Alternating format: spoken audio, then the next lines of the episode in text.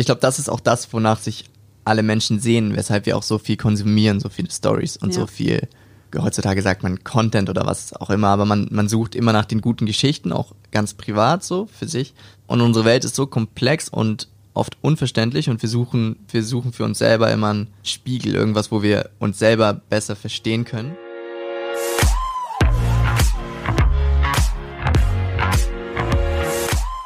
Ein Rapper war in dieser Folge zu Gast. Dieser Rapper nennt sich Skullet. Eigentlich heißt er aber Dominik und Dominik schreibt schon Songtexte seit seiner Kindheit und mittlerweile hat er einige Lieder veröffentlicht und sogar Musikvideos gedreht. Und er hat hier in dieser Folge einen Einblick in seinen Prozess des Songwritings gegeben. Also er hat beschrieben, wie er in seinen Songs Geschichten erzählt, wie er Emotionen vermittelt und man konnte damit nachvollziehen, wie Texte entstehen, die manchmal genau die Emotionen auslösen, die man gerade fühlen möchte.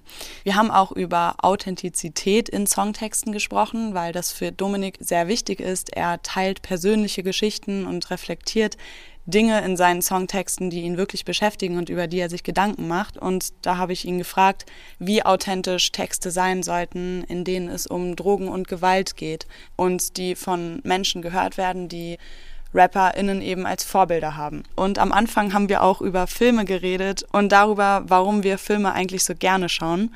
Also die Perspektive eines Rappers, der sich echt viele Gedanken macht um gute Geschichten und Emotionen und all das folgt ab jetzt. Viel Spaß. Hallo Dominik, schön, dass du da bist. Freut mich, dass du heute mein Gast bist. Wo kommst du denn gerade her? Äh, ich komme gerade aus meiner Wohnung und ähm, heute Morgen bin ich um 6.30 Uhr, 7 Uhr aufgestanden. Ja, dann habe ich ein bisschen gearbeitet, bis ich gemerkt habe, ich muss los und bin dann von der Arbeit zu deinem Podcast gekommen. Ja, cool. Was heißt für dich ein bisschen gearbeitet? Was hast du genau gemacht heute? Ich habe ähm, meine Woche ein bisschen strukturiert, überlegt, ähm, welche Vorlesungen ich heute, also diese Woche habe, wo ich noch Platz habe, um eigene Sachen zu machen. Und ja, sonst eigentlich nichts Spannendes. Ich habe ein bisschen inhaltlich gearbeitet für ein neues Projekt von unserer Firma. Was meinst du mit inhaltlich gearbeitet? Was hast du genau gemacht? Ähm, ich habe an, ich habe ein bisschen recherchiert für ein Drehbuch, was wir schreiben wollen, äh, für einen neuen Film, den wir ja jetzt gerade ganz frisch angehen, wo wir gerade dabei sind, ihn zu konzipieren, beziehungsweise erstmal zu recherchieren, was für ein Thema könnte dafür in Frage kommen. Ja, genau, was ist ein guter Stoff für das Drehbuch? Du hast mir schon ein bisschen angeteasert, dass es dabei yeah. nicht um einen Werbefilm geht, ähm, sondern tatsächlich um einen 90 Minuten, also mhm. um einen richtigen Spielfilm. Wie kam es dazu, dass ihr euch so ein Projekt zutraut, einen Spielfilm zu produzieren? das ist natürlich eine große Entscheidung zu sagen, wir machen 90 Minuten, die ist auch noch nicht ähm, abschließend wirklich gefallen, sondern wir denken gerade noch darüber nach, ob wir es wirklich machen werden. Ähm, der Background ist so ein bisschen, dass wir bereits einen 45-minütigen Spielfilm, Kurzfilm, der ist so genau an der Grenze, ähm, gemacht haben. Ich glaube, es sind 42 Minuten im Kino. Ähm, genau, den haben wir letztes oder jetzt gerade produziert, ein Jahr lang. Der hat jetzt gerade Premiere gefeiert vor äh, einigen Monaten in Stuttgart und Berlin.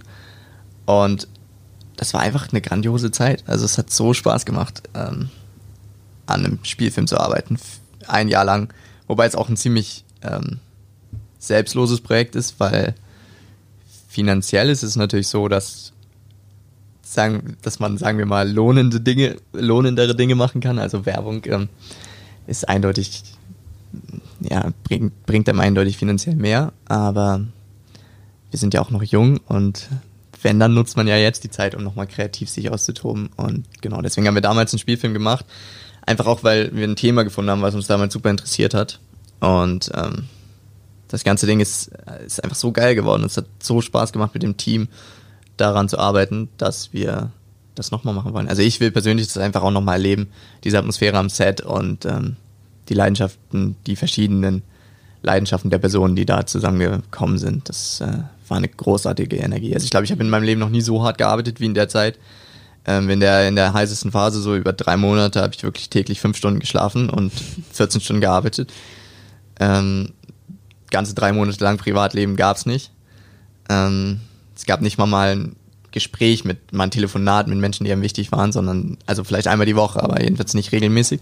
War denn da ein Dollar Zeitdruck hinter? Das, das klingt so, als hättet ihr einen, einen festen Abgabetermin und nee, wir hatten dass keinen der festen, unbedingt eingehalten werden muss. Nee, wir hatten keinen festen ähm, Abgabetermin, aber wir hatten halt einfach einen festen Drehtermin. Okay. Und ähm, wenn du einen Drehtermin hast, wo dann plötzlich 30 Leute dranhängen, das heißt, du hast irgendwie ein Team von 30 Menschen, die du alle heiß gemacht hast, dass da jetzt gedreht wird. Und du hast vor allen Dingen auch Sponsoren, das heißt, du hast ja Leute, die das Geld dafür gegeben haben. Das heißt, der Film, es gibt ja Leute, die dann auf den Film warten. Ähm, und einen Abgabetermin, wie jetzt beim Kundenprojekt, in der Werbung hast du nicht. Oder hatten wir nicht, aber trotzdem hast du ähm, einfach so einen Zeitrahmen und der Dreh ist natürlich der Punkt, auf den du dann hinarbeitest. Also Ja. wir haben irgendwie ein, ein halbes Jahr konzipiert, am Drehbuch geschrieben und so weiter und so fort. Dann sind wir in die Produktion eingestiegen und hatten so knapp zwei Monate, um wirklich das ganze Ding logistisch auf die Beine zu stellen, zu produzieren. Und dann haben wir gedreht. Acht Drehtage hatten wir, beziehungsweise neun mit einem Nachdreh. Ähm, genau, und für diese acht Drehtage musste halt einfach irgendwann alles stehen. Also ich glaube, am stressigsten war es wirklich in der Nacht vor Drehbeginn oder den, an dem Tag vor Drehbeginn, wo du dann irgendwie alles zusammenbringen musstest. Ähm, also nur um vielleicht auch unseren Zuhörern so einen kurzen Überblick darüber zu geben, dass wir hatten da allein äh, drei, vier Mietwagen am Start, einer mit so von LKW-Dimensionen, wo dann also die ganze Technik reingeht und so.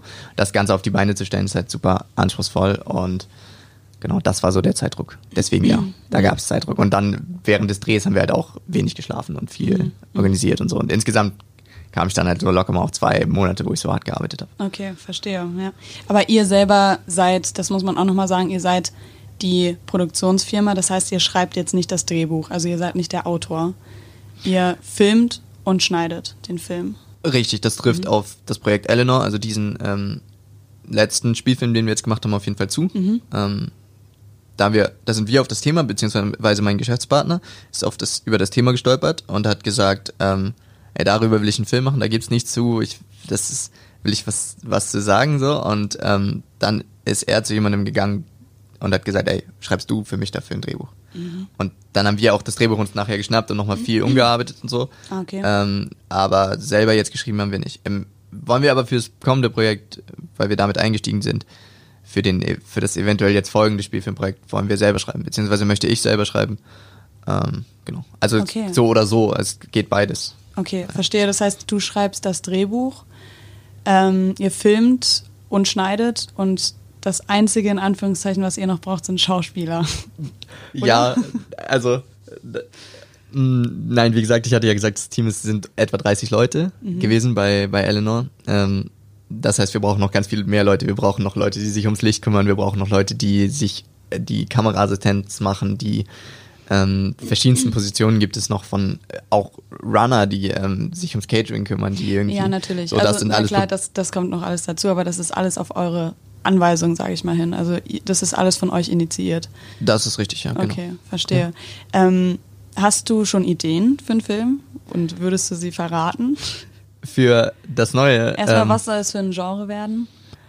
steht noch nicht genau fest. Ähm, wir arbeiten im Moment entweder Richtung Thriller, Politik-Thriller, so in diese Richtung, oder Drama. Okay.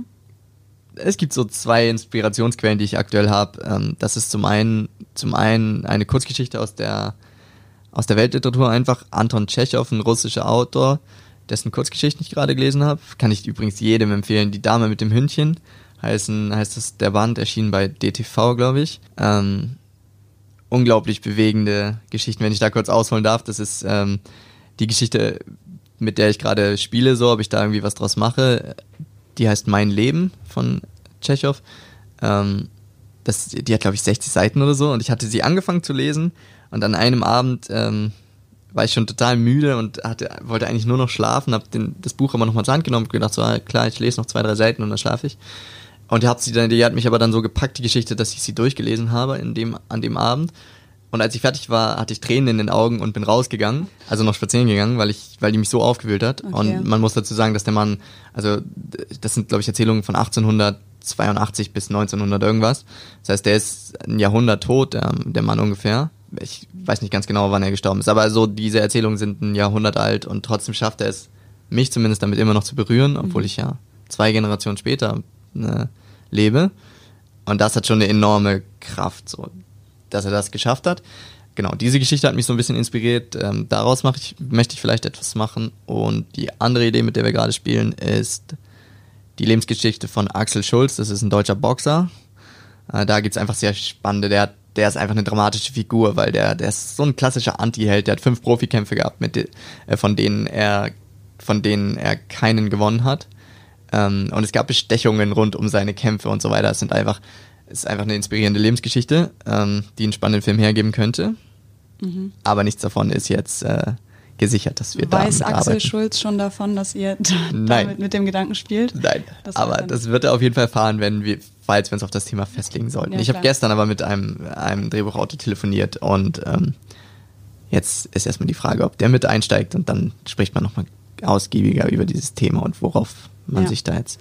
Weil ich meine, wir werden mindestens ein, also wir in meinem Kopf, der Plan ist jetzt ein Jahr lang an dem Stoff überhaupt zu arbeiten. Das heißt, ein Jahr würde ich jetzt konzipieren, schreiben und so Vorbereitungen für die Produktion treffen. Mhm. Also mal in Richtung Spon Sponsoring denken und so weiter, Drehbuchförderung vielleicht versuchen zu bekommen. Und dann in einem Jahr würde man wieder in diese richtige Produktionsphase einsteigen. Mhm. Aber die Entscheidungen, die ich jetzt in diesen Tagen treffe, wird also meine Arbeit für ein Jahr lang bestimmen. Und ähm, dafür habe ich noch nicht genug recherchiert, um okay. mich jetzt darauf festzulegen, ja. was ich das nächste Jahr über mache. Ja, kann, kann ich nachvollziehen. Ähm, du hast gerade auch gesagt, dass du diese Kurzgeschichten gerne liest, so ältere Kurzgeschichten. Ähm, ist denn für dich Storytelling zeitlos? Ja, auf jeden Fall. Gute Frage. Ähm, oder cooler Gedanke. Ähm, ja, definitiv. Also man kann, wenn man sich aktuelle Filme anguckt oder so Produktionen von heute und sie vergleicht mit Produkt, also wenn wir jetzt bei Filmen sind und nicht mehr bei Literatur, aber ähm, an, bei Filmen kann man das ganz gut erklären, finde ich. Ähm, kann man zum Beispiel sehen, dass die Schnitte schneller werden, dass VFX natürlich eine größere Rolle spielt, dass alles hochwertiger, cinematischer aussieht. Ähm, und es gibt jetzt Leute, die ähm, darauf vielleicht auch sehr viel Wert legen und Filme auch anhand dessen beurteilen für mich ist das eigentlich alles egal. Das spielt für mich am Ende des Tages kaum eine Rolle, sondern. Die ähm, Dramaturgie spielt für dich wahrscheinlich eine Rolle, oder? Die, genau. Ja. Du kannst es alles runterbrechen auf die Aussage der Story. Ja. ja. Ähm, und ob eine Story gut ist, funktioniert immer noch nach denselben Gesetzen wie vor 100 Jahren, wie, wie schon zu Goethes Zeiten. Es ist, es ist, was Aristoteles über das, über Storytelling gesagt hat, mit einer Dreiaktstruktur und so. Also das ist immer noch das, was dem, dem, der Story ähm, Gerüst gibt und Halt gibt. Und ähm, ja. das gilt heute wie damals, ist völlig egal. Es wird auch tatsächlich immer noch vermittelt. In, genau. Ja, ja. In, wenn, man, wenn man sowas studiert in die Richtung, dann hört man immer noch Sokrates, so, hast du gerade Sokrates gesagt? Ja. Sokrates. Genau. ähm, genau. Sokrates, Aristoteles auch, aber ja. Okay. Ähm, dieser, dieser Prozess, jetzt einen, einen, Film zu produzieren, das ist ja ein unglaublich äh, großer Prozess. So. Yes. Meinst du, das ist, also ich habe nämlich den Eindruck, es ist eigentlich dem Publikum so gut wie nie bewusst, was hinter einer Filmproduktion steckt, mhm. hinter einer wirklichen Spielfilmproduktion. Kannst du noch normal einen Film schauen, ohne dich da total zu verrennen? So? Ja, wenn die Story gut ist, dann ja. Also, ähm, vor allen Dingen, wie gesagt, ich bin ja eigentlich ja, hauptsächlich Produzent und was der Produzent geleistet hat hinter einem Film, das siehst du einfach nicht auf mhm. der Leinwand. Unbedingt. Also das ist jetzt nicht wie beim Schnitt oder so, wo du dann wirklich drüber stolperst, hey, wie wurde das geschnitten, mhm. sondern ähm, also ich kann vielleicht einen Film schon ansehen, ob er gut produziert wurde oder nicht, aber das ist nicht so nichts, was du in jeder Szene, was dir in jeder Szene immer bewusst wird. Das heißt, wenn die Story mich erstmal gepackt hat und ich ähm, da wirklich also ein Beispiel zum Beispiel, ich habe Joker, das, der letzte Film, den ich im Kino gesehen habe, ist Joker gewesen und ähm, der war einfach auch von der Story und vom äh, Schauspieler, äh, vom, von der Schauspielleistung so gut, ähm, dass ich da auch als ganz normaler Zuschauer saß und jetzt nicht irgendwie als jemand, der selber Filme macht. Was ist denn für dich eine gute Story oder ein, ein guter Film im Endeffekt? Ein guter Film wahrscheinlich, wenn es eine gute Story hat und genau. was wiederum ist eine gute Story? Äh, eine gute Story ist eine Geschichte, äh, die etwas wirklich essentiell Wahres über unser Leben aussagt oder über unsere Welt. Mm. Ich glaube, das ist auch das, wonach sich alle Menschen sehen, weshalb wir auch so viel konsumieren, so viele Stories und ja. so viel ja, heutzutage sagt man Content oder was auch immer, aber man, man sucht immer nach den guten Geschichten, auch ganz privat so für sich. Ähm, und unsere Welt ist so komplex und oft unverständlich und wir suchen, wir suchen für uns selber immer einen, einen Spiegel, irgendwas, wo wir uns selber besser verstehen können. Mhm. Und wenn ich jetzt es schaffe, einen Film zu produzieren, der irgendein Teil unserer Welt, Krieg, Liebe, was auch immer, über etwas Wichtiges in unserer Welt schafft, eine wahre Aussage zu treffen mhm. und sowas Komplexes wie Liebe zum Beispiel auf was Einfaches runterzubrechen, auf irgendwas Essentielles. Wenn ich mir das ansehe, dann lerne ich ganz viel über mich selber und über das. Ich bin, komme aus einer Trennung, gehe in einen Liebesfilm, der irgendwas wo sich Wahres. Auch jemand getrennt hat. Wo sich auch jemand getrennt hat und der erklärt mir in gewisser Weise, dass es okay ist, sich schlecht zu fühlen? Vielleicht? Zum Beispiel. Ja. Vielleicht, vielleicht ist das die Aussage des Filmes. Ja. Ähm, und so hilft der Film letztlich das, was ich selber erlebe, zu verarbeiten, zu verstehen. Mhm. Und das macht für mich eine wirklich gute Geschichte aus. Ähm, genau, ich glaube nämlich auch, dass es oft die Bestätigung ist, die wir in dem Konsum von Filmen, von auch Social Media suchen. Ja, absolut. Ähm, es ist ja auch so, du kennst ja wahrscheinlich auch auf Instagram so, so Memes, wo dann halt drüber Klar. steht, markiere jemanden, der das kennt oder kennst ja, ja. du das, kennst du das und ja. das Gefühl. Und es ist im Endeffekt, sucht man halt die Bestätigung, so ja, es ist tatsächlich so und das, was ich erlebt habe, das ist wahr, wie du eben auch schon gesagt hast. Genau. Ja.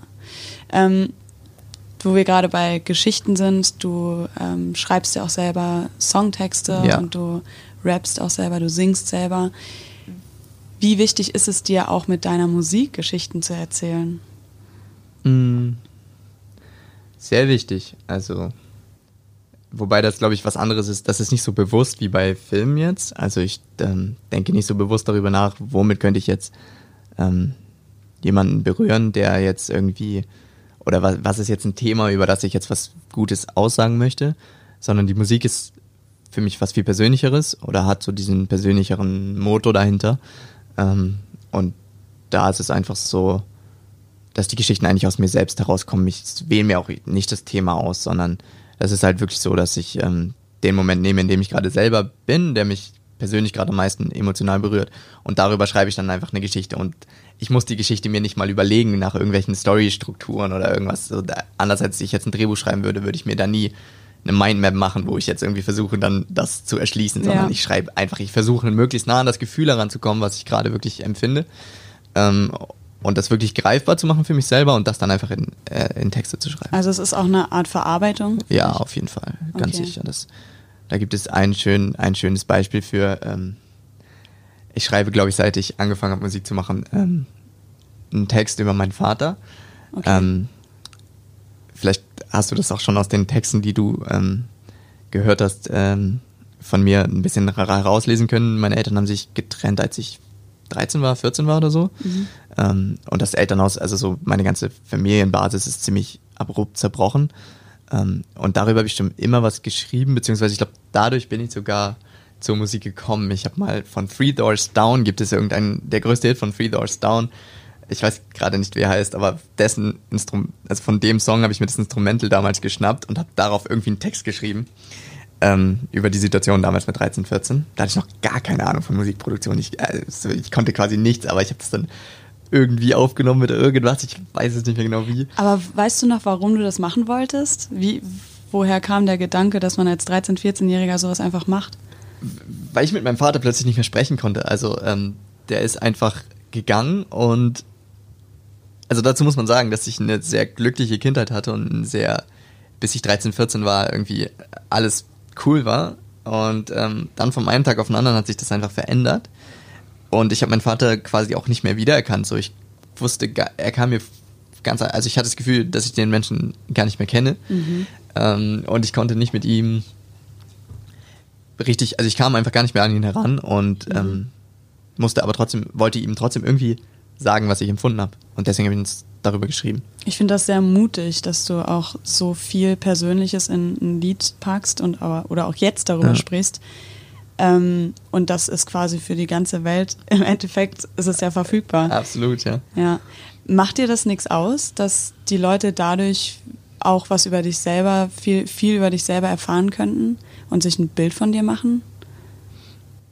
Mir macht das in dem Moment was aus, wo der Song nicht gut genug ist.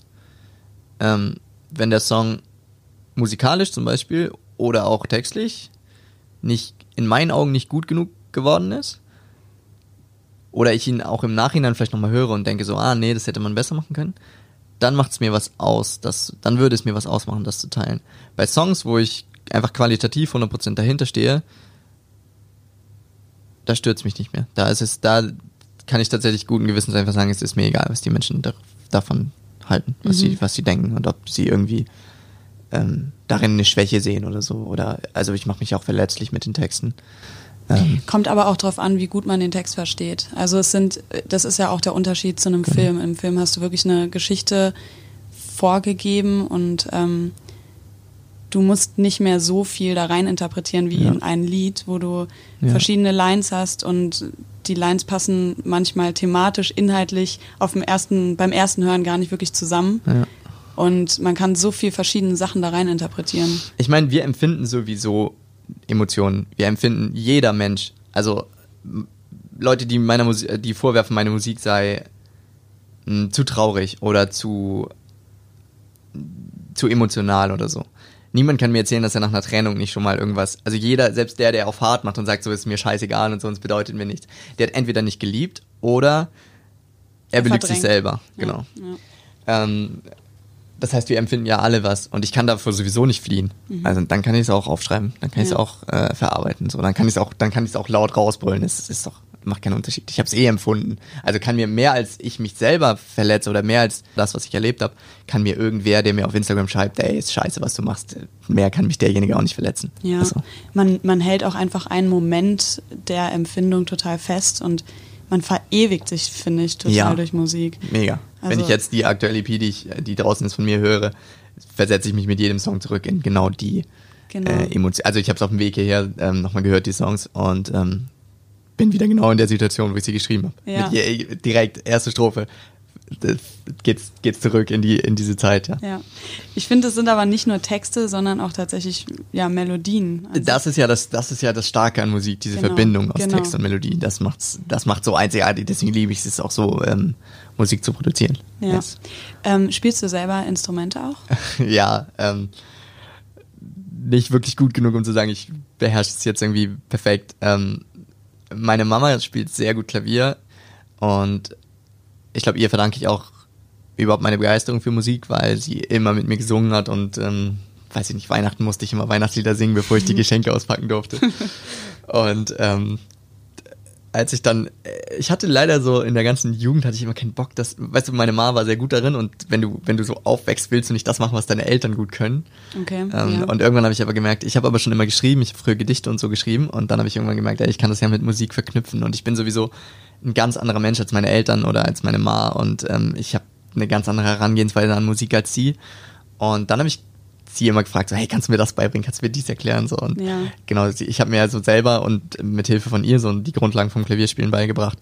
Ähm, und ich hatte in der Jugend äh, Gitarrenunterricht, also ich kann ganz gut Gitarre spielen und das mhm. sind so mhm. die beiden Instrumente, die ich dann verbinde beim Musikproduzieren oder ja. beide einsetze. So. Ja. Meinst du, dass wie du aufgewachsen bist und dass du eben mitbekommen hast von, von deiner Mama, dass Musik ein fester Bestandteil vom Leben sein kann? Äh, dass das auch viel so dazu beigetragen hat? Also meinst du, es wäre genauso gekommen, wenn du nicht aus einer musikalischen Familie stammen würdest? Nee, ich, ganz, also ich denke nicht, weiß ich nicht, kann ich nicht, kann man ja nicht genau sagen, aber ähm, ja, ich glaube, Musik war immer irgendwie ein wichtiger Bestandteil. Ich habe zum Beispiel in meiner Familie, ich habe zum Beispiel, als ich ähm, vor einem halben Jahr oder so mal wieder in der Heimat war, habe ich ähm, so alte Platten von meiner Mama entdeckt so und da war Woodstock zum Beispiel dabei, also mhm. das, das Festival damals äh, aus den, ich weiß nicht mehr welches Jahrhundert, also welches, äh, welches Jahrzehnt es war, aber ähm, und da gibt es zum Beispiel so einen grandiosen Song von ähm, einer Band, die sich mit dem Vietnamkrieg auseinandersetzt und einfach das Verständnis dafür, dass Musik so einen wichtigen Teil auch in der Gesellschaft, so eine wichtige Rolle in der Gesellschaft, Gesellschaft spielen kann und so. Ähm, ich glaube, dieses Verständnis habe ich auch von meiner Mama mit äh, gegeben bekommen. Mhm. Und ja, das hat sicherlich dazu beigetragen. Ja, Menschen finden auch über so viele verschiedene ähm, Dinge Zugang zu Musik. Ja. Und das ist komplett random. Also es kommt, würde ich sagen, auf den Freundeskreis an, in ja. dem man sich befindet, ob der viel Musik konsumiert. Ähm, wer auch so ein bisschen vorgibt, was für eine Musik gehört wird. Mhm. Und was ich auch mega spannend finde, ist, wie sich Freundeskreise über Musik definieren. Mhm. Ja? Also hast, wie ist es bei dir? Hast du Freundeskreise, in denen immer dieselbe Musik gehört wird oder hast du auch verschiedene Freundeskreise, die verschiedene Musikarten irgendwie hören? Ich glaube, ich bin so ein bisschen alleine mit meinem Musikgeschmack. Ich bin so der Einzige, der wirklich deutsche Musik feiert oder auch vor allem Deutsch-Rap feiert. Ähm, da herrscht halt viel dieses, dieses Vorurteil, dass das alles asozialer Deutschrap ist und dass alles irgendwie ein bisschen äh, sinnentleert und so sei. Ähm, also ich glaube, es kommt tatsächlich meine, auf den Künstler an, das muss man, muss man schon sagen. Genau, also ich finde einfach, es kommt auf den Künstler an. Es gibt, ähm, dass es so viel, in Anführungsstrichen, schlechten Deutschrap gibt, liegt daran, dass das Genre unglaublich gehypt ist und jeder versucht, da Geld rauszuholen aus dem Genre. Es gibt, ist, der, der Markt wird so überschwemmt mit billig produziertem Deutschrap, der irgendwie schnell hingeschrieben ist. Mhm. Ähm, Hast du ein Beispiel gerade parat? Ein Song? Ich möchte jetzt hier keinen, keinen anderen Künstler ähm, schlecht machen, aber es man merkt auch, dass es immer wieder so, dass ganz viele junge Leute mit so Millionen Streams dann auf den Markt kommen, die aber gar keine, die gar keine Karriere vorher hingelegt ja. haben, wo sie, wo du ihnen abnimmst, dass sie sich, dass sie sich ernsthaft für Musik eingesetzt haben, dass sie dafür gekämpft haben, irgendwo hinzukommen, sondern äh, sie haben irgendwie mit einem Deal, mit einem Song haben sie irgendwie so eine Nische gefunden, die dann halt eiskalt ausgenutzt wird, aber was so, und das hat auch seine Berechtigung, es ist okay, wenn die Leute es hören, äh, meinetwegen, aber es ist, ähm, für mich hat das, das nichts mit Kunst zu tun, so richtig. Ähm, genau. Und nichts mit Einsatz, nichts mit Liebe zu Musik. Mhm, genau. Mhm. Das ist, glaube ich, das Problem, warum so viele auch sagen, Deutschrap ist halt so oberflächlicher Scheiß. Ja. Ähm, und ich würde dem ja sogar zustimmen, wenn man halt sich, wie du sagst, bestimmte Künstler ansieht. Und dann gibt es aber eben, wenn man sich länger damit auseinandersetzt, ganz viele Leute, die so grandiose, tiefgehende, berührende Texte auch in dem Genre halt schreiben. Ähm, aber um auf deine Frage zurückzukommen, ich glaube, mein Freundeskreis hört ziemlich unterschiedliche Musik. Also ich habe so Leute, die ähm, in Richtung Rock gehen, Leute, die viel Elektro hören. Ähm, ja. So kann man auch Charaktere ganz gut einordnen, finde ich. Tatsächlich. Ja, auf jeden Fall. Ja.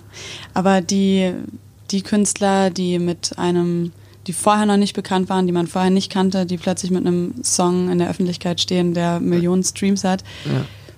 meinst du nicht, dass die auch mega viel darauf hingearbeitet haben. Also wenn du wenn du in der Position bist, dass du auf einmal ein, ein Lied veröffentlichst, was wirklich durchstartet und was von so vielen Menschen gehört wird, ähm, als ob du dann nichts von Musikproduktion verstehst und vor allem von dem verstehst, was einfach in der heutigen Gesellschaft optimalerweise, wenn du auch deine Zielgruppe kennst, wenn du was davon verstehst, was da zieht einfach. Ja. Weißt du, wie ich meine?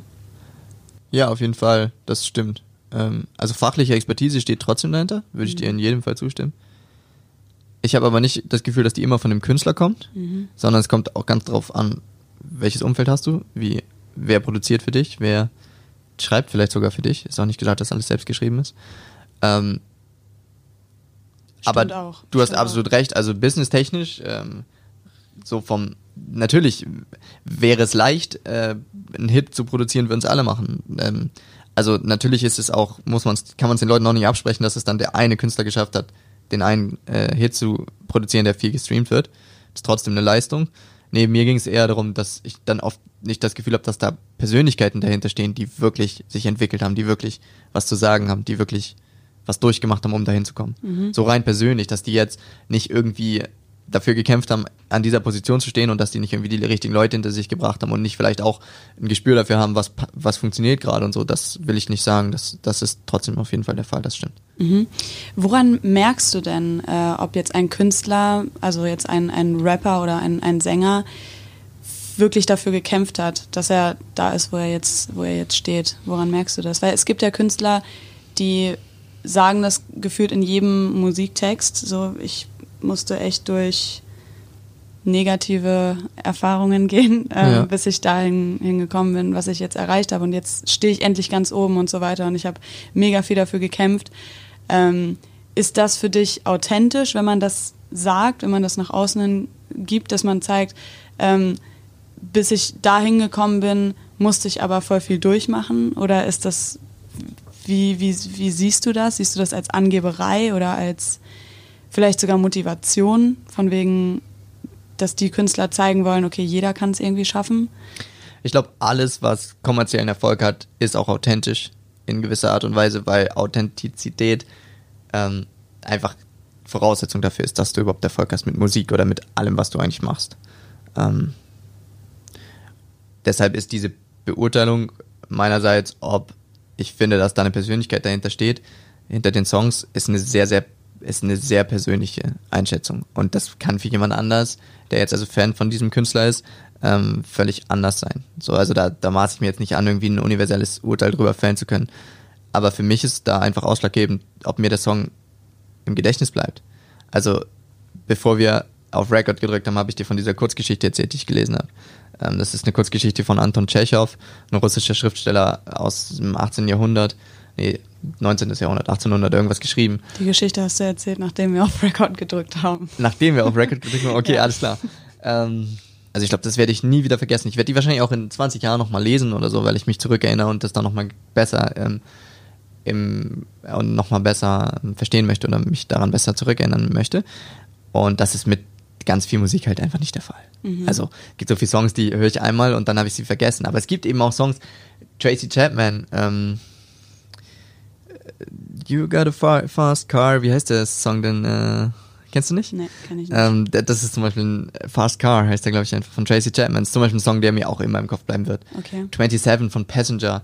Ähm, ja. Dancing in the Dark, Bruce Springsteen. Keine Ahnung, es sind so Songs, die begleiten dich. Mhm. Ähm, und da steht dann für mich wirklich auch eine Aussage dahinter, die mich halt irgendwie in genau so einer Art und Weise berührt hat wie diese Kurzgeschichte. Ja, und okay. das ist für mich die Definition dessen, ob ein Künstler sich, ob er es eben wirklich geschafft hat, eine, eine Wahrheit übers Leben auszusagen oder nicht. Mhm. Sind das für dich Aussagen, die klar sind, die du verstehst? Mhm. Weil, oder, oder sind das Aussagen, wo du sagst, das ist eine gute oder eine wahre Aussage, weil du sie so interpretierst?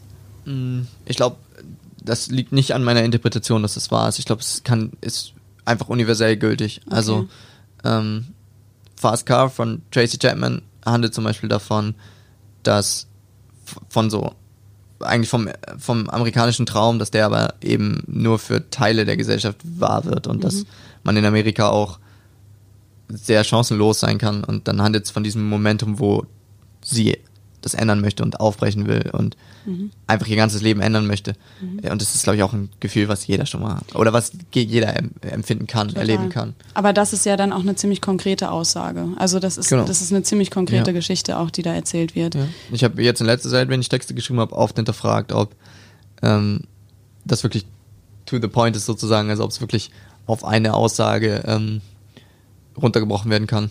Und manchmal verliert man sich in so künstlerisch-lyrischen Aussagen, die aber, wenn man dann mal dahinter guckt, was, also klingt dann schön und so und ist ein toller Doppelreim, aber wenn ich dann mal dahinter schaue, was steht da wirklich dahinter, dann passt das nicht so richtig zum Thema oder dann Beziehungsweise es ist für Publikum, was dich nicht kennt, auch schwieriger zu verstehen. Richtig. Ja. Und ähm, da habe ich, genau, das ist eine Entwicklung, die ich persönlich als Künstler gemacht habe, auf jeden Fall, dass ich weggegangen bin von zu persönlich die Geschichte einfach von A bis Z, wie sie tatsächlich passiert ist, nachzuerzählen weil letztlich jemand, der nicht dabei war, wer nicht jetzt ein Freund von mir gewesen ist, der das miterlebt hat oder so, mhm. den, der kann sich damit kaum, der kann sich damit kaum identifizieren, der versteht es vielleicht auch nicht richtig.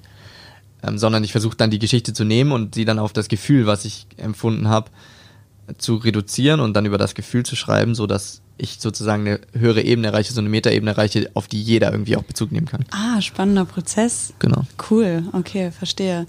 Und diese Metaebene sind formulierst du daraus auch dann deine, die Hauptsätze, sag ich mal, also im Endeffekt den Refrain von deinem Lied? Ja, ich, das versuche ich zumindest. Also, beziehungsweise in den Songs, wo mir das, oder bei den Texten, wo mir das gelungen ist, das sind, da kommen auch so die besten Zeilen raus. Also, ich habe das jetzt so, so, du hast das jetzt sehr gut auf den Punkt gebracht, so habe ich das noch nicht, so klar war mir das für mich bisher noch nicht. Aber ich glaube, genau darum geht's. Sozusagen aus dieser, aus diesem Prozess dann aus dem Ergebnis dieses Prozesses die wichtigsten Sätze zu formen und das dann in den Song zu bringen. Mhm. Das ist, ähm, glaube ich, so das Wichtigste fürs Songwriting. Mhm. Yes. Kannst du dann im Nachhinein noch reflektieren, wie das für Personen klingt, die eben nicht diesen Prozess nachvollziehen können oder die, die halt vorher noch nichts von dir gehört haben, die einfach den auf Play drücken, nichts von dir wissen, kein, keine Background-Infos. Glaubst du, die verstehen dann, was du mit diesen Texten sagen willst? Ja, ich denke schon. Also ich kann das auf, also ich kann das nicht mehr objektiv persönlich nachvollziehen, weil ich den Song auch zu oft gehört habe. Also bis der Song auf Spotify ist, habe ich den 500 Mal gehört, ja. wenn nicht öfter. Ja. Und ähm, ich glaube, ich kann nicht mehr wirklich objektiv irgendwie darüber eine Entscheidung. Also ich meine, ich empfinde immer noch, ob ich ihn gut finde oder nicht. Das, mhm. Ich kann sie auch jetzt wieder hören und bin mir ganz genau sicher, ob, wie gut ich ihn finde. So. Aber ähm, ja, ich habe ja auch viele Freunde von mir schon gefragt, ey, wie findest du die Musik? Ich habe mit, mit Fremden auch schon drüber gesprochen, mit Leuten, die mich weiß ich nicht, die mich auf Partys angesprochen haben, ey, machst du nicht Musik? Und dann haben die das gehört und dann habe ich sie gefragt, ey, wie findest du es und so. Und von solchen Leuten habe ich natürlich auch das Feedback bekommen. Mhm. Wobei, ich weiß gar nicht, ob das so wichtig ist, ob die Leute das, also, weil es ist echt verrückt, wenn man Menschen darauf anspricht, wie siehst du die Musik ist kommen, du kriegst, ich glaube, ich habe noch keine Antwort doppelt gehört. Ja. Ähm, von daher, hey, das ist aber auch cool so, weil jeder sieht darin was anderes und ja, solange ich sage, ich habe die Aussage getroffen, die ich haben will, ja. Ist das schon gut. Und ja. mehr kann ich nicht tun. Dann, dann findet er seinen Weg daraus und dann soll jeder damit anfangen, was er, halt. Ähm, es, ist, es ist total schön, dass in der Musik das Feedback so unterschiedlich ausfällt. Deswegen genau, gibt es ja, auch so, so, viele verschiedene Musikrichtungen, ja, weil genau. jeder nimmt das anderes, nimmt das anders auf, empfindet was anderes, wenn er Musik hört. Das ist auch total spannend. So, man kann, glaube ich, auch nicht über Musikgeschmack streiten. Nee, gar nicht. Also. Habe ich oder, auch aufgegeben. Oder generell oder nicht über Geschmack. Nie, ja, ja, ja glaube ich. Ja. Ich würde mir das manchmal gerne biologisch erklären können. Warum ähm, finden manche die Musikrichtung besser, andere die Musikrichtung besser? Warum ist manchen ein emotionaler, ein wahrer Text, auch wie du sagst, wichtiger als eine krasse Kickdrum oder so? Also warum, ist beides wichtig, ey. Ist beides wichtig, ich weiß. ja, ja, aber ich, ich würde es mir manchmal echt gerne biologisch erklären können, was passiert da im Gehirn bei verschiedenen Menschen so. Ähm die einzige objektive Antwort, die ich darauf habe, also ich bin kein Biologe oder so, aber die es hat viel mit Hörgewohnheiten zu tun. Aber auch mit Erfahrungen. Also ja, ich glaube, deine Erfahrungen formen deine Hörgewohnheiten. Genau. Ja. Und das ist so das einzige Objektive, was ich dazu sagen kann. Da gibt es aber ja, es ist relativ unergründbar auch für mich. Ja. Also ich glaube, Melodien, die man vielleicht auch in der Kindheit, in der Jugend oft gehört hat, die ähnlich klingen zu Melodien, die man dann später hört, wenn man in einem Alter ist, wo man wirklich reflektiert, welche Musik man gut findet. Ja, ähm, ja die, die lösen dann schon was aus. Also ja. ich glaube, ja. genau, es geht wirklich auch viel über Erfahrung. Ich habe mal, wir können ja mal ein Beispiel machen, ähm, ein, ein, ein Lied Kompass, Kompass heißt es, ne? Mm. Nee. Nadel auf Norden. Na, Nadel meinst, auf du, Norden. meinst du Nadel auf Norden? Ich weiß äh, nicht. Immer wenn du gehst, sagst du, pass auf dich auf. Ja, äh, nee. Columbus. Ah, Columbus. Das ist Columbus. Kompass. Ah, okay. Aber so vom, so vom sprachlichen, von der sprachlichen Ecke her war es auf jeden Fall schon mal richtig. Es fängt mit K an. Es fängt mit K an. Und da ein O ist auch drin. Genau. Hat irgendwas mit Seefahrt zu tun? ja, erstmal, ja stimmt, gute Frage eigentlich. Hat es was mit Seefahrt zu tun?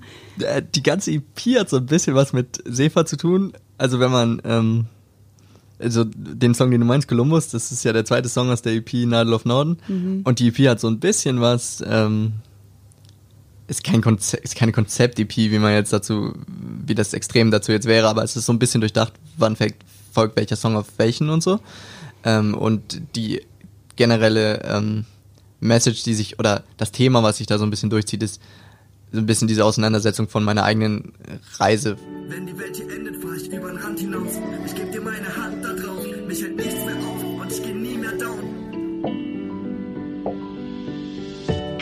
Wenn ich gehe, sagst du, pass auf dich auf, denn die Großstadt wird manchmal zu laut. Ich trage eine Handvoll Narben auf der Haut, doch du kannst mir vertrauen, ich geh nie wieder down. Immer wenn ich gehe, sagst du, pass auf dich auf, denn die Großstadt wird manchmal zu laut. Ich trage eine Handvoll Narben auf der Haut, doch du kannst mir vertrauen, ich geh nie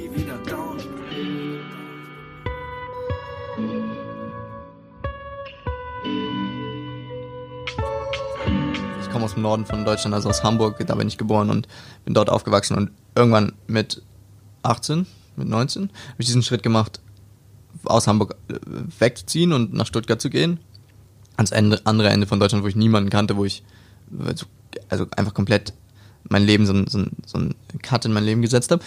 Ähm, und danach ist diese, als ich ein Jahr in Stuttgart war oder so, ist diese EP entstanden. Und genau, die beschäftigt sich damit, also Nadel auf Norden sozusagen. Ich, Ah. es zieht mich immer wieder auch mal zurück in die Heimat und Ja. meine innere, mein innerer Kompass, meine eigene Nadel zeigt dann wieder in den Norden, nach Hamburg, wo ich herkomme.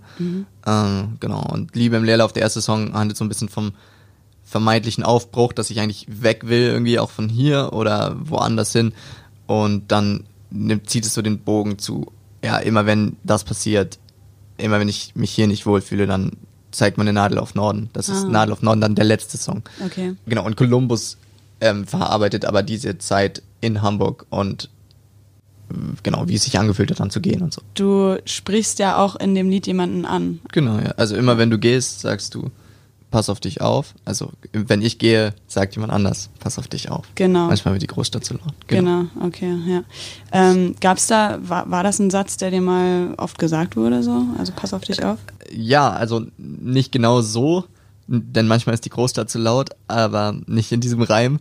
Aber das wurde mir jetzt schon, ja genau, also der, der Song handelt von meinem, eigentlich von meinem besten Freund in Hamburg, den, mit dem ich ähm, so die Jugend verbracht habe. Und im Moment, also und irgendwann bin ich natürlich dann gegangen ähm, nach Stuttgart und dann hat man jetzt, äh, kann man ja nur noch miteinander telefonieren, weil das sind halt einfach 700 Kilometer. Und irgendwann habe ich so realisiert, wie wichtig er eigentlich in meinem Leben war. Ähm, Columbus handelt dann aber von den Menschen eigentlich generell, die mich so ein bisschen erden, die mir sagen, pass auf, was du machst, so in den Phasen, wo ich irgendwie krass gefeiert habe oder wo ich einfach so über die Stränge geschlagen habe oder nicht richtig oder orientierungslos war. Ähm, das heißt, der Satz fasst so verschiedene Situationen zusammen, wo ich mich irgendwie von meiner Ma zum Beispiel dann wieder verabschiedet habe, wenn ich aus Heimat zurück, äh, zurück hierher geflogen bin oder so und ähm, genau, auch von meinem besten Kumpel, der gesagt hat, so, hey, pass auf dich auf, wenn du jetzt gehst. Ähm, dieses, wenn die Großstadt, denn äh, manchmal wird die Großstadt zu laut, ist halt dieses, man kann sich so schnell einfach in dem, in seinem Leben irgendwie verlieren. Und Ja. das ist, ähm, genau, das sind so, es handelt um die Menschen, die das so ein bisschen verhindern, dass ich das tue. Mhm. Aber das sind ja auch Menschen wahrscheinlich in Hamburg, die dann wirklich auch die Erfahrung gemacht haben, dass die Großstadt manchmal zu laut werden kann. Oder? Ja, absolut. Also Ja. das ist so, äh, die anderen Zeilen aus dem, äh, wir träumten vom, vom Haus mit Stuck an der Decke, doch hatten nur Geld für Sofa an der Ecke. Das handelt so von diesem Großstadtleben und Mhm. Okay. von, ähm, ich bin äh, halt aufgewachsen in Hamburg und dann als, als Jugendlicher, wenn du da durch Hamburg, äh, ich meine, du kannst äh, unglaublich viel erleben, aber du kannst halt auch so abstürzen oder so viel schlechte Dinge in den Großstädten erleben. Mhm. Ähm, genau, und davon handelt Wie hast du dich denn gefühlt? Bist du wirklich direkt in der Großstadt aufge aufgewachsen? Ja, beziehungsweise wir sind hin und her gezogen zwischen in der Stadt und dann wieder am Stadtrand haben wir auch mal gelebt. Und dann, ich bin relativ früh ausgezogen, ich bin mit, mit Ende 17, also ich mit 17 ausgezogen und dann bin ich auch wieder in die Stadt reingezogen zum Arbeiten ins Zentrum. Aber her. das heißt, du hast wirklich die Jugend auch in der Großstadt verbracht. ja. Ja. Ich bin auch auf jeden Fall ein Großstadtkind. Ich kann nicht, ich kann nicht raus aus der Stadt. So ich, auf dem Land könnte ich glaube ich nicht leben. Zumindest nicht bevor ich 40 bin oder so. Aber ja. Ja, okay. Ähm, die Großstadt, was macht das genau mit dir? Also wie, wie findest du es, in der Großstadt zu wohnen? ich verbinde mit Großstadt vor allen Dingen Chancen. In der Großstadt hast du das, die Chance, einfach irgendwas aus dir zu machen und Menschen kennenzulernen, die dich voranbringen. Und ähm, vor allen Dingen bin ich ziemlich grenzgängerisch, also mit, äh, mit allem, was ich in meinem Leben gemacht habe. Ein, zwei Mal war ich auch schon in sehr gefährlichen Situationen, wo ich kurz vorm Tod war. Aber die Großstadt ist das, was mir dieses in, äh, mittlerweile jetzt, wo ich älter geworden bin, ist es nicht mehr so, dass ich diesen Moment so unbedingt suche, so dieses grenzgängerische. Aber die Großstadt ist das, was mir das mit einfach so einer so einer Nacht, wo du nicht weißt, wo du hin, wo du landest und so, ähm, gibt mir die Großstadt so dieses Gefühl, dass ich das immer noch leben kann, wenn ich will. Ah ja, verstehe. Ähm, also dieses, dieses genau. Freie für einen gewissen Zeitraum, also für eine Nacht im Endeffekt. Genau, einfach frei sein, das geht in der Großstadt, so wie ich es bisher erlebt habe, deutlich besser Ja. als überall anders. Ja, ich weiß, was du meinst. Yes. Ähm, es gibt ja auch den Trend immer mehr Richtung Großstadt. Also ich glaube, es studieren immer mehr Leute. Ja. Das heißt, immer mehr Leute gehen auch in Städte. Es gibt immer gehyptere Städte. Berlin ist eine ziemlich gehypte Stadt, würde ich sagen. Mhm. Ähm, ich weiß nicht, ob man das runterbrechen kann und sagen kann, Berlin ist jetzt hier die coolste Stadt oder so. Ähm, aber meinst du, dass diese Urbanisierung auch Auswirkungen darauf hat, was für Musik entsteht? Im Hip-Hop ist es so, dass ja aktuell voll viel Hip äh, deutscher Hip-Hop aus ländlichen Regionen, zum Beispiel hier aus Stuttgart kommt, Bietingheim oder sowas, mhm. irgendwo, wo nichts los ist, glaube ich. Ich war noch nicht in Bietingheim, aber ich glaube, das ist nicht Großstadt, das ist nicht Hamburg, auf jeden Fall. Und ähm, klingt für mich aber wie Deutschrap aus der Großstadt. Mhm. Ähm, mhm. Also, ich glaube, am Ende des Tages, wenn es eben wieder um diese essentiellen Dinge des Lebens geht, um die Wahrheiten, so um die wirklich echten Gefühle, mhm. die kann ich überall empfinden, ob ich nun auf dem Land lebe oder in der Großstadt. Also mhm. ich glaube, ich kann auch jetzt einen Song über äh, grenzgängerische Nächte schreiben, wenn ich auf dem Land lebe. Mhm. Was ich damit so ein bisschen gemeint habe, ist, dass man, wie du auch eben schon gesagt hast, viele Einflüsse hat in einer Großstadt. Man lernt mega viele Leute kennen und Leute inspirieren einen natürlich, was zu machen. Und gerade Musiker lassen sich ja dann wahrscheinlich auch schneller inspirieren oder haben einfach in der Großstadt mehr Inspiration ja. als auf dem Land. Ja. Und ähm, dass dadurch halt eben mehr verschiedene Subgenres entstehen. Ja, auf jeden Fall. Also die Großstädte Musik treiben Musik nach vorne auf jeden Fall. Also ich würde schon sagen, dass die Großstädte wichtiger für Musik sind als so ländliche Regionen. Aber mhm. ich habe auch einen Freund von mir, der auf dem Land in äh, Bayern aufgewachsen ist und der ist dazu, der ist zur Musik gekommen, weil es das war, was ihn da rausgebracht hat. Weil, also, der hat wiederum so eine Geschichte, die das Land hat ihn dazu inspiriert, Musik zu machen, weil er da raus wollte, weil das seine Freiheit war, Musik zu machen, wenn sonst in der, auf der, in der Gegend dort nichts los war. Mhm. Ähm, genau, das geht ja auch gut. Und mhm. die Großstadt kann ich auch ablenken von Musik machen. Also am Ende des Tages ist ja alles schön gut, Freiheit und so weiter, aber Musik ist Arbeit, du brauchst dafür Zeit, du musst dich hinsetzen und einfach ackern. Ähm, und die Großstadt kann dich ja ganz schön davon ablenken. Ja, ja, das, das stimmt halt also, auch. Das stimmt ja. auch. Naja, wobei ich glaube, auf dem Land, ich glaube, es ist besser, viele Inspirationen, aber auch viele Ablenkungen zu haben, als ja. wenig Inspiration und wenig Ablenkung. Das auf jeden Fall bestimmt. Und du kannst dich auch disziplinieren und dann halt trotzdem früh aufstehen und einfach an dem Song schreiben. Ja, vielleicht auch nachdem man die ersten krassen Erfahrungen in einer Großstadt gemacht hat. Absolut. Weil man ja. dann auch so ein bisschen ja, je nachdem, wie man sieht, den Respekt davor verliert oder auch den Respekt davor aufbaut. Und, ja. ja. Ich habe ja auch den, die meisten von den Songs auf, den, auf der aktuellen Platte sind auch in, direkt nach solchen Momenten entstanden. Okay. Wo ich irgendwie, was wo es kein normaler Alltag war, sondern halt wirklich irgendwas erlebt und dann direkt angefangen zu schreiben. Mhm. Magst du so eine Geschichte teilen und äh, von einer Geschichte erzählen, wo du, was du mal erlebt hast, was jetzt sinnbildlich war für Leben in der Großstadt oder für, für dein wildes Leben in der Großstadt. Ja, auf jeden Fall. Und vor allem, was dich dann auch dazu inspiriert hat, ein Lied zu schreiben oder einen, einen Song aufzunehmen? Yes. Ähm, lass mich kurz nachdenken, welcher am besten dafür geeignet ist. Hm. Oder welches Song. Ähm, ja, entweder Liebe im Leerlauf oder Tempelhofer Feld. Ich glaube, ich nehme Tempelhofer Feld, ähm, wo wir gerade auch schon über Berlin gesprochen haben. Genau. Ähm, Tempelhofer Feld habe ich mir auch eine Line aufgeschrieben. Du hast yes. nur ausgesprochen, was ich auch dachte, doch bist der Grund, dass ich Musik gerade laut mache. Yes. Ja. Mhm. Spannend. Tempelhofer Feld handelt von einer Affäre, die ich in Berlin hatte, die ein Wochenende lang gedauert hat. Ja, man kann auch nicht mal sagen, dass die kaputt gegangen ist, sondern das war halt einfach das, was es war. Ähm, und genauso schnell, wie es angefangen hat, war es wieder vorbei gewesen. Und der Text ist, die erste Strophe habe ich im, auf dem Tempelhofer Feld wirklich selber, also ich bin auf dem Tempelhofer Feld gewesen, als ich das geschrieben habe. Wow, okay. Ähm, das ich, meinst du also auch mit Authentizität, oder? ja, vielleicht. ähm, also es geht in dem Song um eine Frau, die ich schon sehr, die ich davor schon kenne, die ich davor schon kannte. Wir sind lang miteinander befreundet gewesen und ähm, irgendwie war da ist da schon immer mehr gewesen und dann hat sie mich in der Heimat damals besucht und da hat es dann hat es angefangen, ähm, da hat man sich, glaube ich, das erste Mal geküsst und dann bin ich wieder nach Stuttgart zurückgeflogen und habe irgendwie gemerkt, ich würde echt was in meinem Leben liegen lassen, wenn ich das jetzt nicht ausleben würde. Mhm. Äh, und habe mir einfach so richtig, so richtig äh, im Affekten Flieger von, weiß nicht, Eurowings, EasyJet, also so ein Flieger fürs nächste Wochenende, was das erste Wochenende, was ich irgendwie frei bekommen habe, habe ich mir einfach so einen Flieger gebucht äh, nach Berlin, völlig kopflos. So, okay.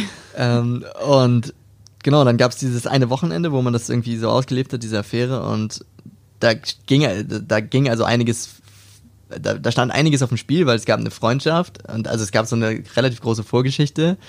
Ähm, und irgendwie war das mir ja auch einigermaßen wichtig, weil ich meine, ich habe immer einen Flieger von Stuttgart nach Berlin genommen. Und dann ist es aber einfach genauso schnell auch wieder vorbei gewesen. Mhm. Am Sonntagabend dann eben oder was. Ähm, und dann hatte ich noch drei Stunden alleine in Berlin, bis ich wieder zurück musste. Also mhm. Montag musste ich auch wieder in Stuttgart sein, also bin ich dann irgendwie Sonntag zurückgeflogen und ähm, hatte dann noch drei Stunden allein und bin übers Tempelhofer Feld gelaufen was wir lustigerweise das Wochenende über die ganze Zeit schon zusammen machen wollten, aber dazu ist es nicht gekommen und habe ich es halt einfach alleine gemacht. Boah. Ähm, nachdem wir uns verabschiedet hatten. Okay. Und da habe ich dann diesen Song geschrieben, weil ich einfach Okay. realisiert habe, der, ich weiß ich nicht, ich war mir im Vorhinein nicht darüber bewusst, dass das dann so abrupt einfach auch wieder enden wird Mhm, und dass es eigentlich überhaupt keine Perspektive hat. Ich glaube, in dem Song sage ich auch ähm, 700, 700 Kilometer, selbe Zeit, zweites, zweites Leben, selbe Zeit oder so. Ähm, also so, ich bin halt 700 Kilometer entfernt gewesen einfach oder man ist 700 Kilometer voneinander getrennt gewesen und das Ganze, dass daraus eine Beziehung wird oder so, die Perspektive gab es eigentlich nie. Und was mich verletzt hat, weshalb ich den Song geschrieben habe, ist, dass sie das ausgesprochen hat, dass das so, dass sie das so deutlich gemacht hat, dass sie das in eine Schublade gepackt hat. Also sie hat so das, was wir erlebt haben und was wir genommen haben und was, äh, oder was, das, was wir erlebt und empfunden haben, hat sie genommen, dem ganzen einen Namen gegeben und es in eine Schublade gepackt. Also, dass es, dass es äh, keine Zukunft hat. Dass das jetzt nur eine Affäre war und dass Ja, das ja. jetzt an dieser Stelle auch wieder Also vorbei ist. Affäre quasi war der, was sie Ach so, der- der Titel ja, ja, so. Ja, Ja, vielleicht, so ungefähr. Ja. Ähm, und genau, das hat, dass man das noch so, weil es sowieso klar war, wir Mhm. waren so weit voneinander entfernt und so weiter. Und dass man das nicht aber einfach so als schöne Erinnerung mit eventuell so, ich hätte gern diese Hoffnung behalten, dass man, wenn man es erstmal ausspricht, ist die Sache klar, dann ja. wird da nichts mehr, dann hat es keine Perspektive.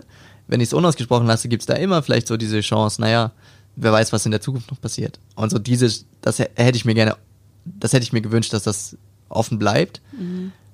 Und sie hat es ausgesprochen und das ist die Zeile, also auf die äh, du da, wie, wie hieß die Zeile, die du gerade zitiert hast? Ähm, ja, du hast, du hast nur ausgesprochen, was ich auch dachte. Genau. Ja, klar. Okay. Genau. Und Weiß sie davon, yes. von dem Lied? Ja, wir haben uns, ähm, ich glaube, sie hat ihn einfach generell ge sowieso gehört, direkt als er veröffentlicht wurde. Ähm, und ja, eine Freundschaft geht dann doch nicht so schnell kaputt. Wir haben uns auch danach nochmal zweimal gesehen oder so. Okay. Ähm, Ja, schön, Genau. immerhin. Also, ja, oder? Also besser, als wenn es ein wirklicher Break gewesen wäre für immer. auf jeden Fall. Ich nehm dich in die Arme und sag bis bald. Geh auf deine Straße und es ist kalt. Du hast nur ausgesprochen, was ich auch dachte. Doch bist der Grund, dass ich Musik grad laut mach. Frag mich, ob es mir noch etwas ausmacht. Berlin war doch noch niemals meine Hauptstadt. Du hast nur ausgesprochen, was ich auch dachte. Doch bist der Grund, dass ich Musik grad laut mach. Frag mich, ob es mir noch etwas ausmacht. Berlin war doch noch niemals meine Hauptstadt.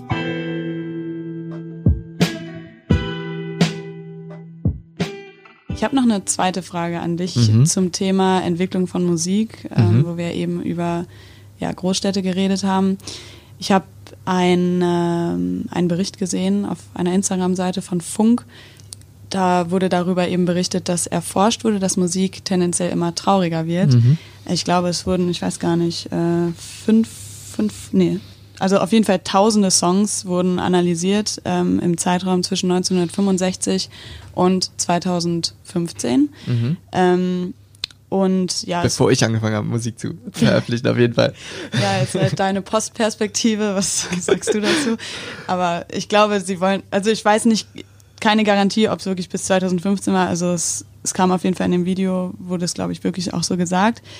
Ähm, genau, und die Texte wurden, also es war auch, waren auch aus verschiedenen Genres und die Texte wurden eben ja, daraufhin analysiert, wie viele positive, wie viele negative Begriffe werden in den Texten genannt.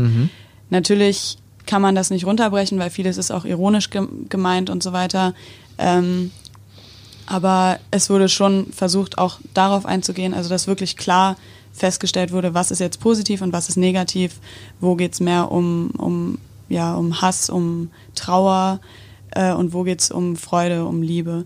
Und auch da, ähm, das Wort Hate kommt immer hä- häufiger vor. Ähm, also es war, sind alles englische Texte und das Wort Love kommt immer seltener vor.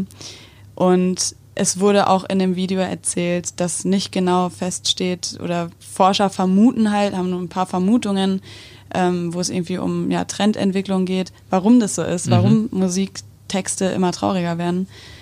Hast du eine Meinung dazu? Hast du eine Vermutung, warum Musik irgendwie ja immer trauriger wird? Ist auf jeden Fall eine spannende Studie, weil es wirklich äh, die Frage ist, wie genau definiert man das eigentlich?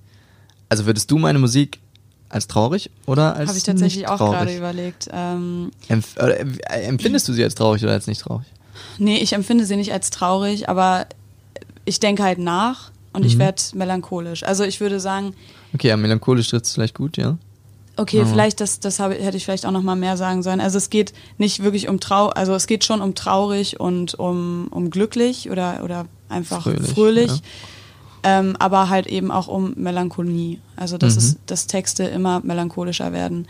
Und ja, das ist, also ich finde auch, dass deine Texte melancholisch sind, heißt jetzt nicht, dass sie negativ und traurig sind, aber sie, sie nehmen einen schon mit und sie haben die Eigenschaft, glaube ich auch, dass wenn Leute das hören, dass sie das auch zum Nachdenken bringt und dass sie auch an Mhm. irgendwelche prägenden ähm, Erlebnisse denken, die Einfluss auf, ja, auf ihre Gefühlswelt haben und wahrscheinlich auch oft negativen Einfluss, wenn du weißt, was ich meine. Ja, absolut. Ja, genau.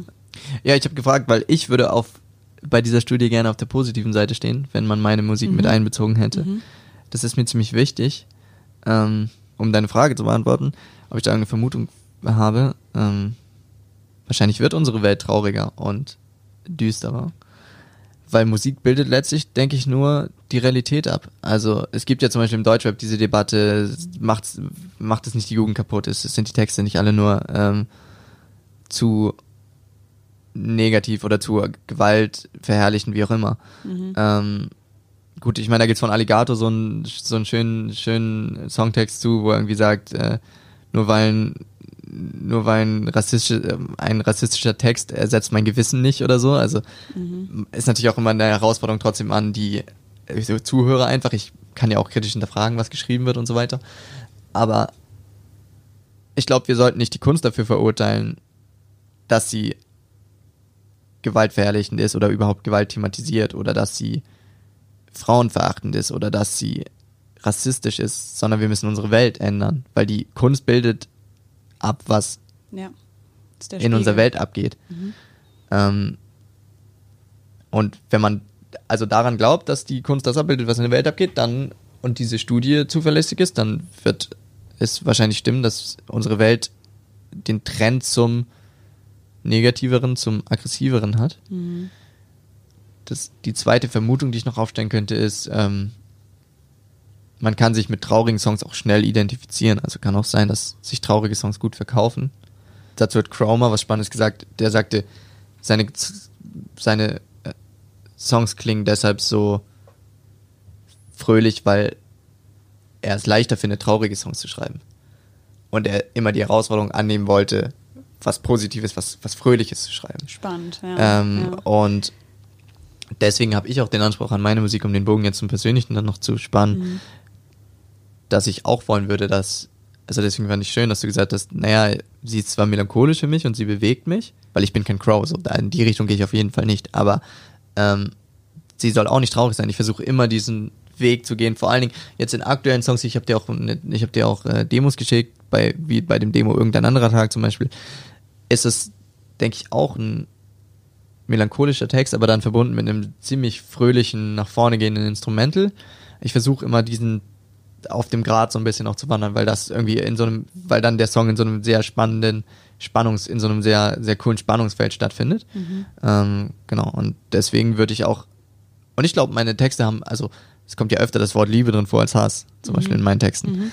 Ähm, ja, ich, da, das ist so das, wo ich persönlich zumindest meine Texte ansiedeln möchte. Ja, ja. Genau. Ich meine, dass es auch mh, ja, eine Art Teufelskreis ist. Also du hast ja eben gesagt, wenn die Studie verlässlich ist, dann, dann und die Musik das abbildet, was in der Musik passiert, äh, was in der Welt passiert, Ja. dann wird unsere Welt immer düsterer. Ja. Aber ich glaube tatsächlich, dass viele auch einfach nur den Spiegel sehen. Also viele, gerade jetzt Ja. Jugendliche, die hören halt Musik und kriegen dadurch aber einen Blick in die Welt. Weißt du, was ich meine? Und das ist ja dann im Endeffekt aber diesen Blick, den sie haben, das ist ja trotzdem noch der Spiegel von dem, was andere erleben. Ja. Und dementsprechend nehmen sie aber was mit, was andere schon interpretiert haben und verarbeitet haben. Ja. Deswegen kann man, kann man, glaube ich, nicht das so runterbrechen und sagen, okay, unsere Welt wird immer düsterer und einsamer, ähm, sondern tatsächlich, was mir jetzt einfällt, vielleicht, vielleicht denken da auch einige dran, ähm, ja, ist einfach jetzt so, so Gangster-Rapper, die von, von ihrem Leben erzählen, welches sich um ja das Leben auf der Straße handelt, um wo es um Drogen geht, um ähm, einfach ein ziemlich für viele Menschen nicht normalen Lifestyle so oder kein privilegierter Lifestyle. Ja.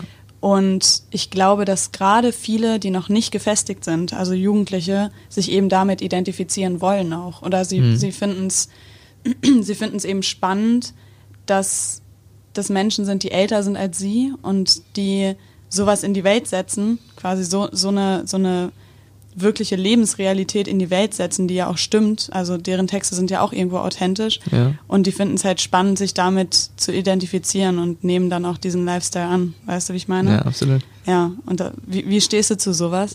Generell bin ich eben einfach der Meinung, dass ähm, man der Kunst nicht die Verantwortung dafür geben sollte. Also Kunst sollte frei sein und sollte das widerspiegeln, was ich erlebe. Ähm, Aber ja. was ist, wenn du eben ein Vorbild wirst für eine Zielgruppe, die noch nicht in der Lage ist, gut zu reflektieren? Na, d- meine einfache Antwort darauf wäre, dann sollen die Eltern in die Verantwortung treten Ja, und ja. sich darum kümmern.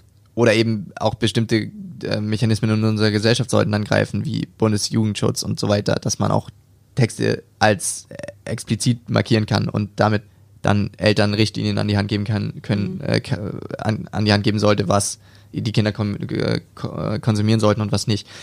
Trotzdem ist die Antwort ein bisschen kurz gegriffen, weil ich meine, jeder weiß, ähm, dass, das, da- dass es super schwer ist, als Eltern heutzutage zu kontrollieren, was mein Kind eigentlich Eben, konsumiert. Genau. Ähm, und deswegen, ich glaube, meine eigene Verantwortung, als ich kann da nur noch aus meiner persönlichen ähm, Perspektive heraus sprechen, aber meine eigene Verantwortung als Künstler würde ich dann so definieren, dass ich, ich werde trotzdem, ich werde immer weiterhin schwere Themen auch oder melancholische, traurige Themen thematisieren in meinen Songs, weil es einfach, wenn wir wieder darüber sprechen, was ist eigentlich, ich will immer was Intensives in meine Songs bringen, was ähm, wirklich eben nichts Oberflächliches, nichts Banales. Und ich habe sehr oft das Gefühl, dass diese intensivsten Momente, dass du kannst dich am besten mit deinen Emotionen verknüpfen, wenn du was Schweres erlebt hast, wenn du was Trauriges erlebt hast. Und Freude zu schildern in Songs wird halt oft super banal.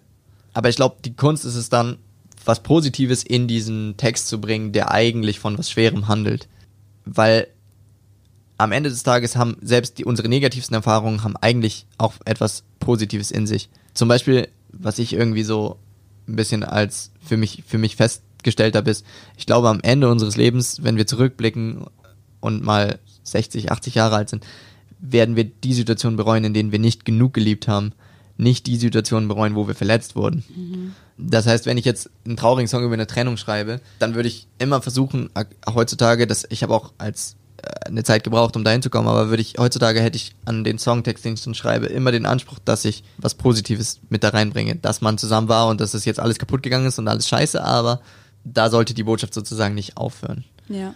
Das wäre so, wie ich persönlich meine. Und das könnte man, das kann man genauso auf, ähm, auf Straßenrap beziehen. Ja. Ähm, wenn ich am Ende es schaffe, dann trotzdem jemandem durch meine persönliche Geschichte, die vielleicht eben hart ist und explizit vielleicht auch, aber am Ende dem, denjenigen dann, demjenigen, der es hört, was Positives mitzugeben, ja, dann ist das voll in Ordnung. Ja, also eine Lehre zu vermitteln im Genau, Endeffekt ja, auch, ja, ja. Klar. Kommt auch darauf an, wie definiert man eine Lehre, die in einem Lied vermittelt wird. Also Absolut. im Endeffekt kann man alles als Lehre sehen. So, es, Ja. ist, es wäre aber wieder weniger authentisch, wenn man sagt, ja, ähm, okay, wir, wir haben jetzt hier einen, einen Text, der wirklich viel Negatives schildert oder der meinetwegen auch einen Lifestyle feiert, der eigentlich ungesund ist. So. Ja. Ähm, und daraus dann eine Lehre zu ziehen und zu sagen, ja, aber wir feiern das, aber macht das selber nicht so, das wäre ja wieder unauthentisch. Ja, weißt du, absolut. das würde sich ja in sich total widersprechen. Und man muss auch, man muss auch Musik als das sehen, was sie ist, als Kunst, als Momentum, als Aufnahme aus meinem Leben. Nur weil Ja. ich einen Text schreibe, heißt das nicht, dass ich so immer so empfinde. Die, die, die Single Sidechick zum Beispiel, die ich jetzt aktuell rausgebracht habe, erfüllt das, was ich, erfüllt diesen Anspruch, den ich gerade mir selber gestellt habe, nicht. Ist eigentlich dafür zu negativ. Ähm, ist aber einfach und heutzutage zu der, das behandelt auch eine Beziehung, die so, die es tatsächlich gab in meinem Leben. Ähm, und heutzutage habe ich einen anderen Blick darauf und würde das ganz anders sehen. Ich stehe auch zu dieser Person anders und so. Aber der Song ist in der Nacht, wo wir uns getrennt haben, oder in der Nacht, wo ich realisiert habe, dass es, da, dass es eine Trennung ist, äh, oder dass es jetzt vorbei ist, in der Nacht ist der komplette Songtext entstanden. Alles in derselben Nacht. Okay. Ich habe es aus dem Moment heraus geschrieben. Ich lag im Ja. Bett hab's realisiert, wollte eigentlich schon schlafen, bin aufgestanden, hab mir einen Kaffee gemacht und hab halt bis morgens um sechs diesen Text durchgeschrieben. Hab ihn, glaube ich, hab danach noch mein Mikrofon aufgemacht, äh, hab danach noch mein Mikrofon eingestellt und hab ihn eingerappt. Mhm. Und das ist also ein, einfach eine Momentaufnahme aus Ja. dem, wie ich mich damals gefühlt habe. Ja. Das ist keine universelle Aussage über Beziehungen, von wegen lebt eure Beziehungen so, ähm, sondern ich habe einfach nur festgehalten, wie ich in dem Moment wirklich empfunden habe. Mhm. Ähm, und das war authentisch und das hatte eben genauso, das hat genauso viel Hass oder mh, Verletzendes ihr gegenüber oder so, äh, hat mein Herz gerade in dem Moment empfunden, Ja. wie eben in diesem Songtext steckt. Ja. Und ich habe jetzt trotzdem als Mensch eine Entwicklung durchgemacht und sehe sie als Person, über den der Song handelt, von dem der Song handelt und die ganze Beziehung, die ganze Zeit, die wir zusammen hatten, sehe ich jetzt anders. Mhm. Habe mich also seitdem entwickelt und schreibe vielleicht auch nochmal einen Song drüber und mach vielleicht, äh, verarbeite da vielleicht diese Entwicklung. Aber die Momentaufnahme ist Sidechick, die aktuelle Single von mir.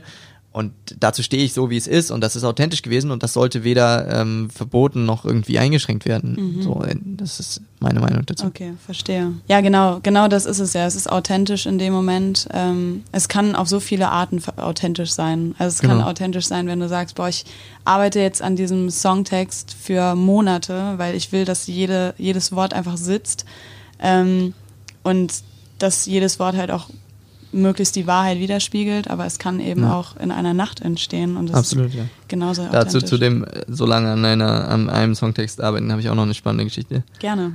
Ja, bevor ich meine Story erzähle, wollte ich aber noch eine Sache ergänzen zu unserer äh, Debatte gerade, ob wie man mit Kunstfreiheit umgehen sollte oder mit expliziten Texten.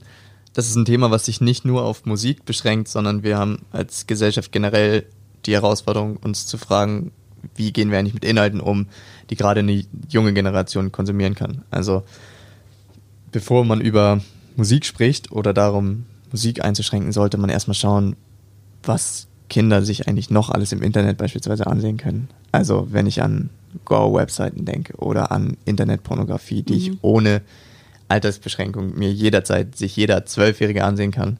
Ich glaube, das sind auch so Inhalte, die man zunächst mal, wo man zunächst mal über Inhaltsregularien nachdenken sollte, als bevor man jetzt Den Künstler das- beschuldigt genau, da, ja. das macht es nämlich immer auch so ein bisschen albern, dass jedes Mal, wenn irgendwie ein krasser Song rauskommt, gibt es irgendwie einen Aufschrei, so, oh, das verdirbt die Jugend und dann muss ich, dann schaust du aber, was man so, was man sich im Internet reinziehen kann, Ja. als, als Kind, als Jugendlicher. Das ist so ein bisschen so eh so eine Doppelmoral, die man ähm, dann auch auf jeden Fall diskutieren sollte, wenn es um das Thema geht. Stimmt auch. Ist auf jeden Fall ein wichtiger Aspekt. Gut, dass du das noch erwähnst.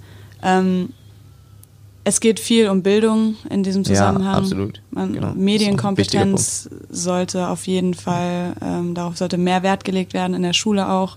Ähm, und ich finde, man kann jetzt die Eltern, die aus einer anderen Generation stammen, aber auch nicht dafür verurteilen, dass sie ihren dass ihre Kinder, wenn ihre Kinder abdriften durch solche Inhalte, Ja. dann ist das einfach, weil die Eltern sich nicht darüber im Klaren sind, wie Ja.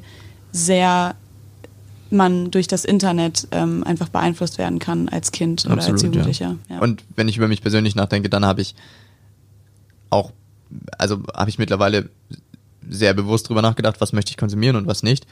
Und habe Dinge aus meinem Leben verbannt. Äh, seh, will zum Beispiel auch wegen Desensibilisierung und so, wenn man da anfängt drüber nachzudenken, mir auch nicht regelmäßig Filme ab 18 oder sowas ansehen. So. Also ich habe da selber eine ziemlich bewusste Entscheidung über sowas getroffen und hört trotzdem noch mit Vergnügen jedes asoziale Deutschrap-Album, weil mich das nicht, weil ich da nicht zu der Erkenntnis gekommen bin, das schadet mir in meiner Persönlichkeit, in meiner, so das äh, stört mich jetzt als Erwachsenen überhaupt nicht.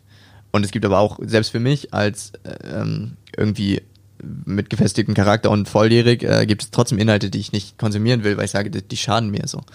Und da gehört jetzt aber Kunst, also Songs, äh, Musik gehört da nicht dazu. ja. Also ist mir noch kein Song begegnet, wo ich gesagt habe, so, oh, den will ich aber nicht hören.